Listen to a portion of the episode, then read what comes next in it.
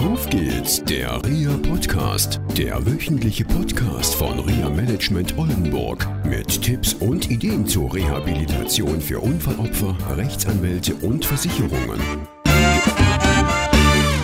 Hallo und herzlich willkommen, liebe Zuhörerinnen und Zuhörer, beim Auf geht's, der RIA Podcast. Heute wieder unterwegs, wieder in Osnabrück und heute wieder bei Frau Hoberg. Hallo, Frau Hoberg. Hallo, Herr Thomasshausen. Wir haben uns letzte Woche schon unterhalten. Da hatten mhm. Sie so einen tollen Beispielsfall mitgebracht mit diesem Piloten, der Bergwanderführer geworden ist, bis ins Eis geht und das Wiengebirge und den Teutoburger Wald unsicher macht und vielen Menschen genau. dort auch hilft, mhm. die Probleme mit Wanderern haben und Quadfahrern und wer da auch immer im Wald ist und sich da super engagiert und aus seinem Schicksal eine Tugend gemacht hat. Und wir waren auch dabei gewesen. Sie hatten so in einem Nebensatz fallen gelassen, es gibt eine Eignungsdiagnostik. Mhm, als Teil äh, der Berufswegplanung. Genau, und da hatten wir mhm. so kurz drüber gesprochen, was ist das mit diesem Kognitiven, das hatten Sie erklärt. Hm, und vielleicht können wir da noch mal so ein bisschen reingehen. Wir hatten beim letzten Mal von Ihnen erfahren, dass es eine Arbeits- und Belastungserprobung gibt, dass Sie ein Projekt haben, einmal mit der Handwerkskammer und einmal mit den Johanniterhäusern genau. in äh, Bad Oeynhausen. Und äh, Sie hatten auch berichtet, dass Sie alternative Berufswegplanung machen, dass Sie schon gucken, kreativ, was kann man machen. Das hat ja auch dieser Beispielsfall ja auch schön dargestellt. Mhm. Und wo siedeln Sie dann diese Eignungsdiagnostik an, beziehungsweise wieso macht man das eigentlich? Mhm. Zwei Sachen. Erstmal, ähm, die Eignungsdiagnostik kann man als einzelne Maßnahme buchen.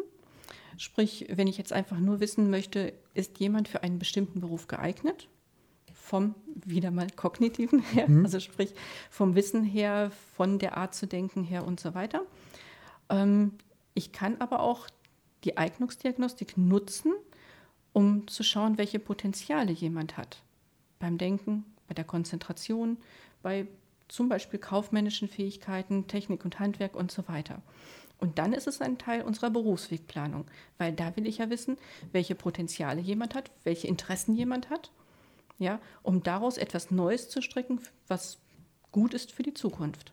Also Potenziale, weil Sie es gerade gesagt hatten, mhm. immer positiv gedacht, was sind die po positiven Leistungsmöglichkeiten? Genau.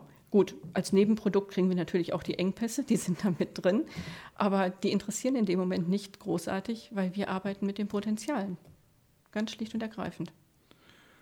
Gut, wozu wird das konkret gemacht? Also wo ist es ganz, ganz wichtig, dass Sie diese Eignungsdiagnostik mhm. haben? Zum Beispiel, wenn ein Kostenträger kommt und sagt, hier ist jemand, der möchte eine Umschulung machen. Die Umschulung kostet viel Geld. Es kann nicht nur eine Umschulung sein, es kann auch irgendwas anderes sein an Qualifizierung. Ähm, da möchte ich doch ganz gerne eine Entscheidungsvorlage haben. Ähm, wie ist die Aussicht auf Erfolg? Klappt das? So, und dann kommt die Eignungsdiagnostik ins Spiel. Weil dann kann ich nachher eine gute Prognose geben, ob jemand mit den Werten, die er hat, und das sind nun mal halt standardisierte Tests, das heißt, ich habe Normwerte zur Verfügung, ähm, sehr gute Prognosen geben, ähm, ob jemand dann anschließend diese Umschulung, Ausbildung, Qualifizierung erfolgreich bestehen wird. Als Grundlage. Als Grundlage für eine Entscheidung. Super. Und jetzt haben wir einen Klienten und der fragt mich zum Beispiel, wie viele Tage dauert denn das? Muss ich da eine Woche hin?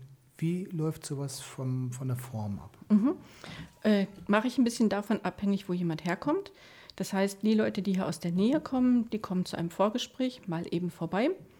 Da machen wir einen Termin. Das Vorgespräch kann zwischen, ich sag mal, anderthalb und drei Stunden dauern, je nachdem, wie viel man sich zu erzählen hat. Ähm, diese Menschen bekommen auch ein paar Aufgaben mit unter anderem ähm, ein Werkzeug zur ähm, ja, Laufbahnberatung. Äh, das ist eigentlich ein Interessentest, der Explorex, mit dem ich sehr gerne arbeite. Ähm, dann erzählen wir schon ein bisschen, was in der Eignungsdiagnostik überhaupt passiert, welche Testverfahren so grob zur Anwendung kommen. Ähm, wir machen die Termine für die Tests fertig und zwar ich teste an drei Tagen. Äh, dabei te äh, teile ich die Tests so auf, dass ich an jedem der drei Tage zum Beispiel einen Konzentrationstest mit drin habe, dass ich unterschiedliche Wissensbereiche abfragen kann, eben zum Beispiel kaufmännisch oder halt Technik, Handwerk oder halt was Allgemeines. Wir haben Lerntests mit dazwischen, ja, sodass ich, wenn ich an einem Tag merke, Mensch, da hat jemand aber Werte, das passt eigentlich gar nicht, äh, der ist ja total in den Keller gerauscht, dann kann ich sagen, das ist Tagesform, wenn die beiden anderen in Ordnung sind. Ne? So, das nimmt immer so ein bisschen auch den Druck nochmal wieder raus. Weil meistens ist, oh Mann, von den Tests hängt meine Zukunft ab. Ähm, die Ängste kann ich verstehen. Klar, hätte ich auch. Ne? Aber wenn ich weiß, wenn ich einmal in den Keller rutsche, ist es egal. Ne? Das kann ich interpretieren. Wir werden hinterher nochmal drüber sprechen, warum das so passiert ist, was hat vorgelegen. Das kann von einem plötzlichen Blackout bis hin, weiß ich nicht, zu einer Störung alles gewesen sein. Ne? Da redet man drüber und dann schaut man, was man daraus macht. Gibt es dann danach auch ein Abschlussgespräch? Aber natürlich. Und nimmt der Kostenträger daran teil? Das ist wünschenswert. Und nicht alle machen es letztendlich. genau. okay. Ja, das, das ist halt so. Ne? Yeah. Ähm, viele nehmen es gerne wahr. Es kommen tatsächlich auch Kostenträger von weit her extra angereist dafür. Ähm, bei den Leuten, die zum Beispiel von weit her kommen, gucken wir auch, dass die im Hotel untergebracht sind. Das heißt, dann legen wir halt äh, Vorgespräch, einen Tag, drei Tage Testung und am fünften Tag präsentiere ich die Ergebnisse. Mhm. Und wenn Sie diese Ergebnisse präsentieren, da wird ja auch was Schriftliches festgelegt. Natürlich, es gibt Geben immer einen Bericht das, dabei. Können, okay, gibt es, kriegt das jetzt der Betroffene und der Kostenträger und der Arzt, der vielleicht noch beteiligt ist? Also ich denke gerade an die Johanniterhäuser, vielleicht mhm. interessiert ihr das auch noch. Verteilen Sie es überall oder nein. machen Sie es zentral? Nein, nein, also ähm, einfach verstreuen tun wir es nicht, weil das ist halt sensibles Material. Äh, das bekommt in erster Linie der Kostenträger, der auf jeden Fall. Ähm, auf Wunsch kann das natürlich der äh, Klient auch bekommen, ähm, dann aber halt als Zweitschrift, wenn der Kostenträger dem zustimmt. Ne, weil der bezahlt das Ganze und entsprechend ist es dann seins. Ne? Wenn Sie diese Eignungsdiagnostik gemacht haben, geben Sie auch schon eine Empfehlung gleich mit, also beispielsweise Kostenträger sitzt mit am Tisch, wie der Weg weiter sich gestalten kann oder warten Sie erst ab, bis der Kostenträger sich entschieden hat, wie ist da der Verfahrensweg? Also wenn ich den Kostenträger schon am Tisch sitzen habe, dann nutze ich natürlich die Stunde ne? und ähm, dann wird direkt alles festgezurrt. Das ja? heißt, der, die Betroffenen gehen mit einem fertigen Ergebnis raus. Genau. Das muss natürlich der Kostenträger meistens im eigenen Haus noch absegnen lassen, das ist klar. Aber es gibt einen Plan. Ne? Und das kann halt eben bedeuten, dass man sagt, okay, nach den Testergebnissen, die ich vorliegen habe, würde ich diese entsprechende Qualifizierung oder Umschulung befürworten aus den und den Gründen. Die und die Testergebnisse weisen darauf hin, dass es ein guter Erfolg wird. Ähm, es gibt Testergebnisse, die kann ich in dem Moment vernachlässigen, weil das in dem Beruf gar nicht gefragt wird. Ne? Wir machen es auch immer so, dass wir uns Referenzwerte besorgen. Sprich, ähm, das Berufenet der Arbeitsagentur gibt diese entsprechenden Referenzwerte vor und daran messen wir halt, ob jemand tatsächlich mit diesen Berufen klarkommen kann und ob er diesem Wissensstand entspricht. Oder es übertrifft. Okay, jetzt haben wir die Eignungsdiagnostik. Die haben Sie gemacht. Mhm. Und Sie haben gesagt, okay, die Betroffenen gehen mit dem Kostenträger mit dem Plan raus. Wie ist der Plan? Wie kann der laufen? Also machen Sie dann eine reine Vermittlung und fertig oder gibt es auch mhm. Möglichkeiten, ähm, begleitet zu werden? Weil viele Betroffene, da ist es ja so, die sind schon etwas älter, schon lange aus der Berufsschule raus, müssen vielleicht nochmal die Berufsschulbank drücken. Oder es gibt junge Menschen, die fangen eine Ausbildung an, aber alleine, das wird schwierig. Haben mhm. Sie da auch Angebote? Aber ja, natürlich. Ne? Wie okay, gesagt, die wären. die gesamte Bandbreite. Ne? Okay. Ähm, also zunächst mal ähm, haben wir natürlich die Vermittlung mit bei uns äh, im Portfolio. Das heißt letztendlich, ähm, wir suchen nicht nur einfach Arbeitsplätze für die, die einen neuen Arbeitsplatz brauchen, sondern halt wir suchen halt eben Umschulungs- oder Ausbildungsplätze, wenn das ansteht. Ne? Und ähm, für uns immer wichtig, es muss natürlich leidensgerecht sein. Leidensgerecht heißt, dass jemand mit seinen Einschränkungen ganz normal, möglichst vollwertig an diesem Platz arbeiten kann. So, das ist unser Job, sowas zu suchen. In welchem Bereich suchen Sie? Also nur in Osnabrück oder ist es das Osnabrücker Land, Landkreis? Sind Sie da eingeschränkt oder sagen Sie bundesweit? ähm, also wenn mir jemand sagt, der, was weiß ich, wohnt jetzt meinetwegen hier in der Gegend und sagt, ähm, mein Traum ist es aber schon irgendwie, ich möchte nach München. Ja, dann suche ich halt in München. Mhm. Ja, mit den Möglichkeiten, die man heute technisch hat, ist das überhaupt kein Problem. Oder wie wir hatten in einem Fall in NRW. Im tiefsten NRW. Genau. Sozusagen. Und wir gehen sogar noch ein Stückchen weiter. Ja. Wir können sogar in Südtirol suchen. Ah, wegen den Piloten. Nein. wir haben einen Freiberufler und der kommt aus Südtirol. Und der ist zweisprachig, Deutsch-Italienisch. Toll. Genau. Europaweite Möglichkeiten, wer hätte das gedacht? Okay, jetzt hat jemand durch Ihre Hilfe einen Ausbildungsplatz gefunden, einen Umschulungsplatz.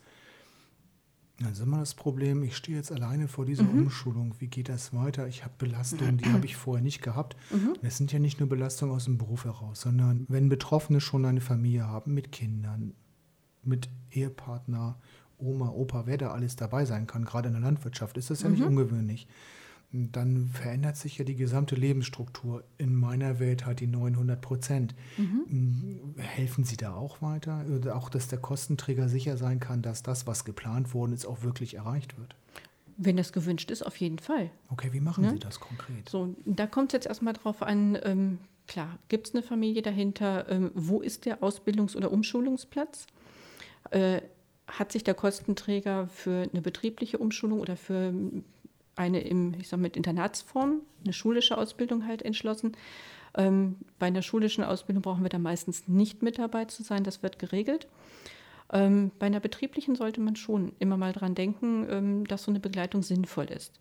Es kann durchaus passieren, ähm, dass der Kostenträger erfährt, es läuft alles wunderbar. Und dann kommt zum Schluss das Zeugnis. Und dann sieht man, es ist nicht unbedingt wunderbar. Ne? So einen Fall hatten wir schon mal gehabt. Eine junge Frau, die ihre Ausbildung gemacht hat als Verkäuferin.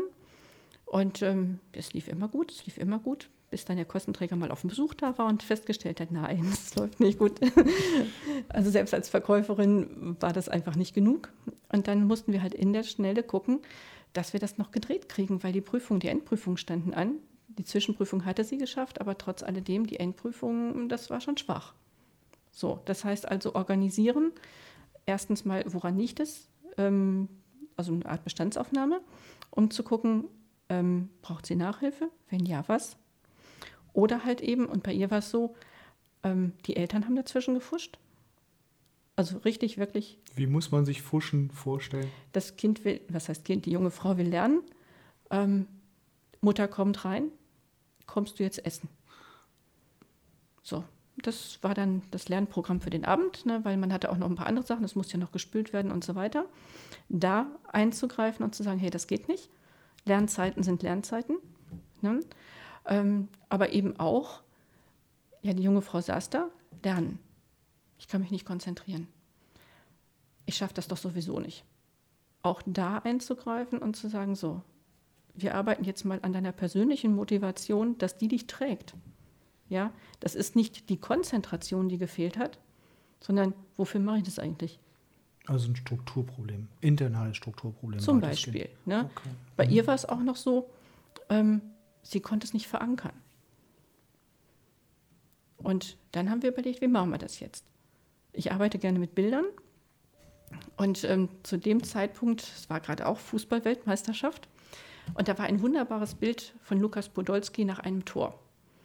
Jubelnd.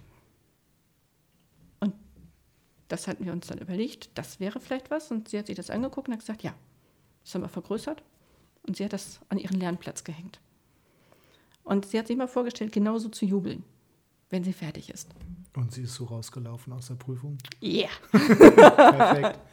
Gut, und manchmal ist es so, da hilft keine Umschulung, keine Ausbildung, weil es nicht für die Menschen der richtige Weg ist. Mhm. Es gibt auch Menschen, die sind einfach anders denkend, die kommen auch mit Strukturen nicht klar, die arbeitnehmermäßig sind. Mhm. Es geht also auch um Selbstständige und da bieten sie auch was an.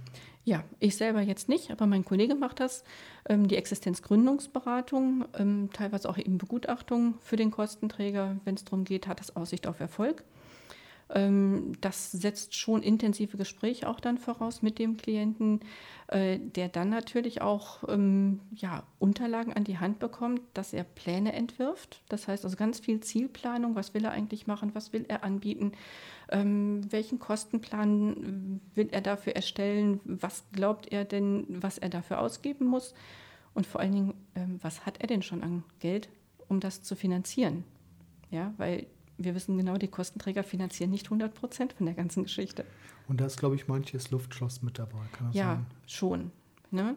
Aber es gibt doch mit der richtigen Anleitung tatsächlich auch diejenigen, die das dann hinterher wunderbar in Worte fassen können, dass man sagen kann, das hat Hand und Fuß. Oder solche wie der Bergwanderführer, der ja auch selbstständig ist Ja. und ein toll laufendes Unternehmen hat. Ja, aber auch der musste erst für den Kostenträger diese Planung machen. Gut, wir hatten dann nicht die Aufgabe, die Existenzgründungsberatung zu machen, aber wenn wir schon einmal die Unterlagen hier haben, hat er sie natürlich bekommen. Und er hat danach ein wunderbares Konzept gemacht, hat das Ganze vom Geschäftsführer des Zoos Osnabrück nochmal gegenlesen lassen und hat rundweg gute Rückmeldungen bekommen. Leider wollte der Kostenträger das nicht ganz durchgehen lassen. Es ist dann hinter vor Gericht doch durchgekommen. Manchmal muss man diesen Weg gehen. Okay. Ja, es ist nicht immer das, was man tun sollte, nicht jederzeit, ne? aber man hat Rechte. Und ich denke auch, das zeichnet Unternehmer aus, dran zu bleiben, Mhm. Ja. Ziel zu verfolgen und nicht zu sagen, oh, da hat der Kostenträger und so, sondern einfach mal zu sagen, Ja. das ist jetzt mein Ding und da will ich durch. Für ihn war das noch etwas anderes. Er hatte seinen Biss wieder. Toll. Und es gibt Menschen, die haben nicht den Biss, die haben Trauma erlitten. Es gibt ja Mhm. Genau. viele Unfallopfer, die leider Gottes Mhm. die Unfallgeschehnisse nicht vergessen können. Mhm. Das ist ja in der heutigen Zeit immer ein größeres Problem und da bieten Sie auch was an. Genau, ich habe die Ausbildung selber zur Traumaberaterin. Das heißt also, ich darf Leuten äh, helfen, in der ersten Phase, ähm, ich sag mal so anzuleiten, sich selbst zu beruhigen, ähm, zu informieren, was heißt eigentlich ein Trauma, auch die Angehörigenberatung, ähm, was kann man eigentlich alles schon selber machen, bis hin zu ähm, Einüben von bestimmten Übungen, um halt darüber hinaus auch vielleicht mal so ein kleines bisschen schon das Trauma zu bearbeiten und einfach ad acta legen zu können. Mhm. Und vermitteln Sie auch Traumatherapie? Ich denke so mehr an EMDR, das ist ja eine mit der gängigen Ja, Therapieform. ähm, ja, mit EMDR tue ich mich so ein bisschen schwer. Ähm, es hilft auf der einen Seite ja, aber für meine Begriffe und meinem Therapieverständnis kann das nicht alles sein. Ja, es ersetzt nicht unbedingt die klassische Traumatherapie. Und ähm, ja, ich gucke schon für die Leute, wenn sie mich darum fragen, ähm, wo kann ich sowas machen, dass ich halt eben raussuche, wer in dem Bereich dann halt arbeitet und wer halt möglichst Traumatherapie und die EM EMDR halt anbietet. Ne, und kann dann Adressen rausgeben. Ne? Nicht, dass ein Missverständnis besteht, Sie sind Traumaberaterin, nicht Genau. Traumatherapeutin. Nein. Nicht, dass die Zuhörerinnen und Zuhörer denken, ah, ich kenne jemanden, da, da kann ich jetzt zur Therapie gehen. Nein, äh, therapieren kann ich nicht, ähm, darf ich nicht. Ähm, ich beschränke mich rein auf die Beratung und ähm, das ist meistens auch schon so ein guter Grundstock. Die Beratung ähm, engmaschig gemacht kann einen weiteren Krankenhausaufenthalt ersparen und oftmals dann auch eine langwierige, längere Traumatherapie ersparen. Super. Also Sie sind breit aufgestellt, haben viele, viele Möglichkeiten, Menschen Ja. mit schweren Unfallfolgen oder anderen Handicaps wie Schlaganfall und was es alles noch gibt, zu unterstützen bei der beruflichen Wiedereingliederung. Mhm. Vielen Dank für das Gespräch. Ich bedanke mich, Herr Dommershausen. Wiedersehen. Tschüss. Tschüss. Das war eine Folge von Auf geht's, der REA Podcast, eine Produktion von REA Management Oldenburg. Weitere Informationen über uns finden Sie im Internet unter www.reamanagement-oldenburg.de.